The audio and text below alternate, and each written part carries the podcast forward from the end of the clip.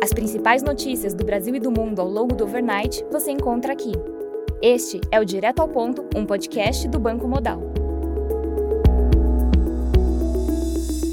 Bom dia e bem-vindos ao Direto ao Ponto. Hoje é quarta-feira, dia 26 de abril, e estes são os principais destaques esta manhã.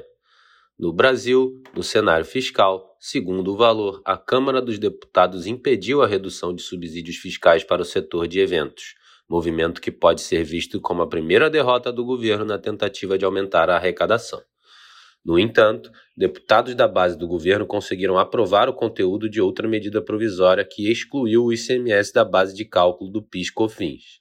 Medida deve garantir a arrecadação adicional de 31,9 bilhões em 2023 e de 57,9 bilhões no ano que vem.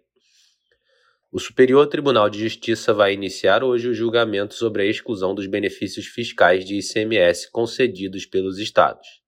Segundo a Folha, o Judiciário possui argumentos técnicos e jurídicos para beneficiar a União no caso. O ministro da Fazenda, Fernando Haddad, afirmou que aumento na arrecadação pode chegar a 90 bilhões de reais por ano. A Comissão Mista de Orçamento aprovou o projeto de lei que torna possível o reajuste salarial de 9% para servidores públicos federais. Em relação ao Banco Central, em audiência na Comissão de Assuntos Econômicos, Roberto Campos Neto voltou a afirmar que não sabe quando a taxa de juros deve cair.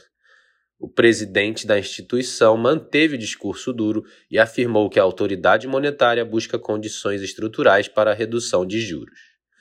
No cenário de crédito, segundo dados do Serasa, a demanda por crédito dos consumidores brasileiros recuou pelo décimo mês consecutivo. Inadimplência e juros elevados seguem impactando negativamente o setor.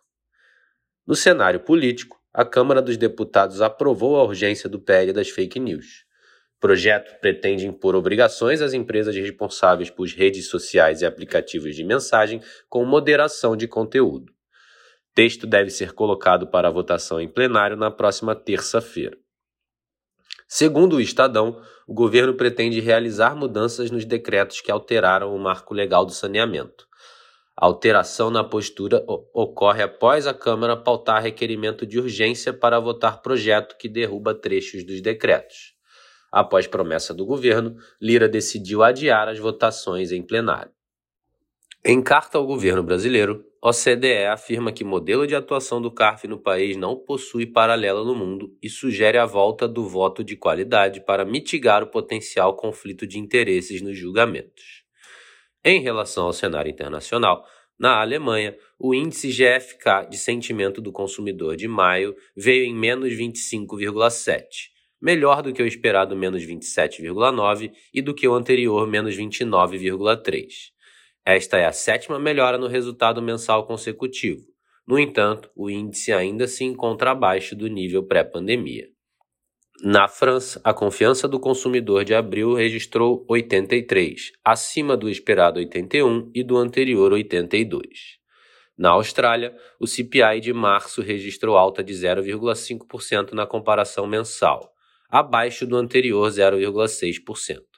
Na comparação anual, o CPI registrou 6,3%, abaixo do esperado 6,6% e do anterior 6,8%. Na agenda do dia, destaque para a divulgação do IPCA 15 às 9 horas da manhã aqui no Brasil. Às duas e meia, teremos a divulgação do relatório mensal da dívida também no Brasil.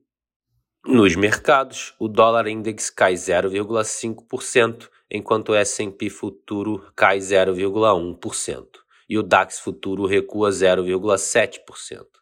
No mercado de commodities, o WTI recua 0,2%, enquanto o Brent cai 0,5%.